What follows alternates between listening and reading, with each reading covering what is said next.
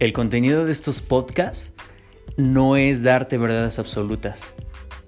Simplemente es brindarte otras perspectivas de la vida para que te cuestiones y te observes.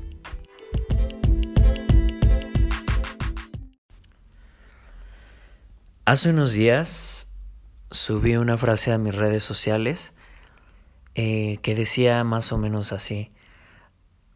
Algunos creen que sus creencias son las únicas y verdaderas e incluso algunos morirían por lo que para ellos es verdad.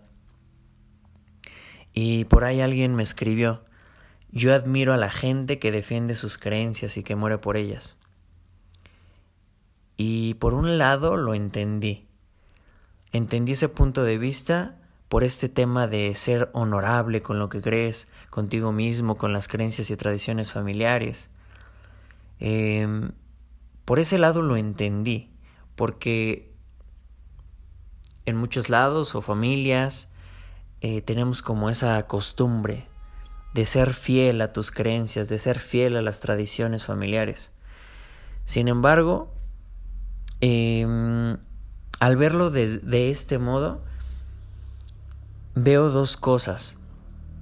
La primera, que cuando crees firmemente en algo, que incluso estarías dispuesto a morir por ello, estás cerrado a conocer nuevas cosas, a ver el mundo de distinta manera.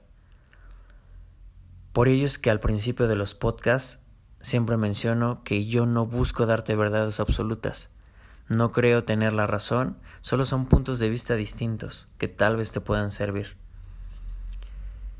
Em, hay gente que son muy buenos en lo que hacen, ayudan a mucha gente, tienen años de experiencia, pero a veces vivir desde esta parada de defender sus creencias también los ciega a conocer nuevas cosas, porque ¿qué les van a enseñar a ellos si ellos son los expertos?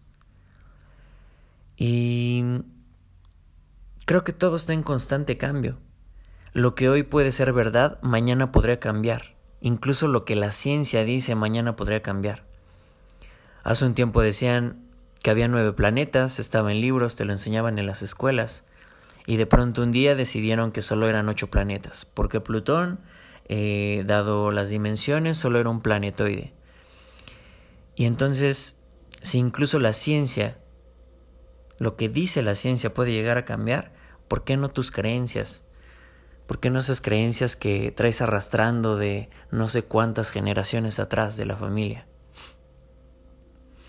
Y bueno, por otro lado, también he conocido gente que está en la misma situación de defender sus creencias, aunque éstas les estén generando enojo o tristeza, frustración.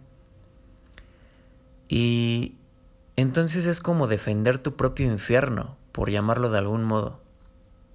Por ejemplo, He llegado a ver gente que prácticamente le entregan su sexualidad a la religión, porque creen que eso es lo mejor y lo que se debe de hacer, porque si no es pecado. Pero al mismo tiempo viven frustrados porque también tienen el deseo de experimentar. Y ojo, no digo que esté mal, ni estoy diciendo que la religión esté mal, ni tampoco que todos piensen o vivan de ese modo. Respeto las creencias de cada quien, pero no me limito a compartir mi punto de vista porque lo he visto, lo he visto con mis propios ojos. He visto gente aferrándose a sus creencias porque les dijeron que eso era y nunca lo cuestionaron y están viviendo con deseo y frustración, con ganas de que sea diferente. ¿Cuántas parejas siguen unidas cuando ya no se soportan?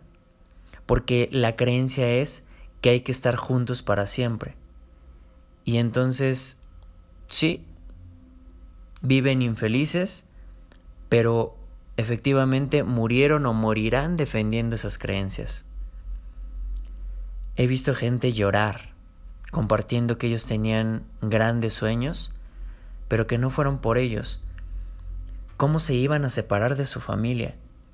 ¿Cómo se iban a ir a vivir a otra ciudad si la familia es lo primero? Y si la familia es lo primero, entonces tú comenzarás a vivir cuando todos ellos se mueran o cómo?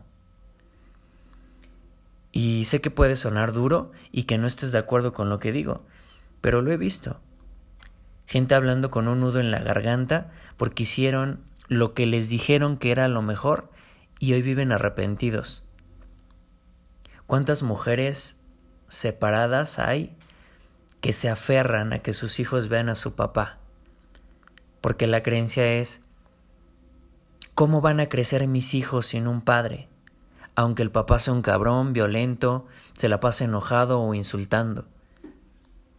Y nunca, nunca cuestionan eso, solo porque algún día lo escucharon. O porque algún día alguien les dijo que, que así debe de ser, que los hijos requieren crecer con su padre. Y entonces ellas se ciegan a ver que tal vez sus hijos puedan estar sufriendo al ver a su papá. Creo que sí, que hay creencias que nos suman, pero también hay otras que nos restan. Y con este podcast no busco que entonces ahora cuestiones todo porque sí o solo por llevar la contraria. Tampoco se trata de eso. No se trata de estar peleando con los demás. Simplemente se trata de mirar hacia adentro y cuestionar las creencias que te limitan o que te están frustrando. Y al observar también que puedas ver estas creencias que te pueden llevar a lo que tú quieres, que te generan paz, que te generan libertad, que te generan alegría. Y una vez observando todo esto, elegir, elegir y tomar nuevas acciones.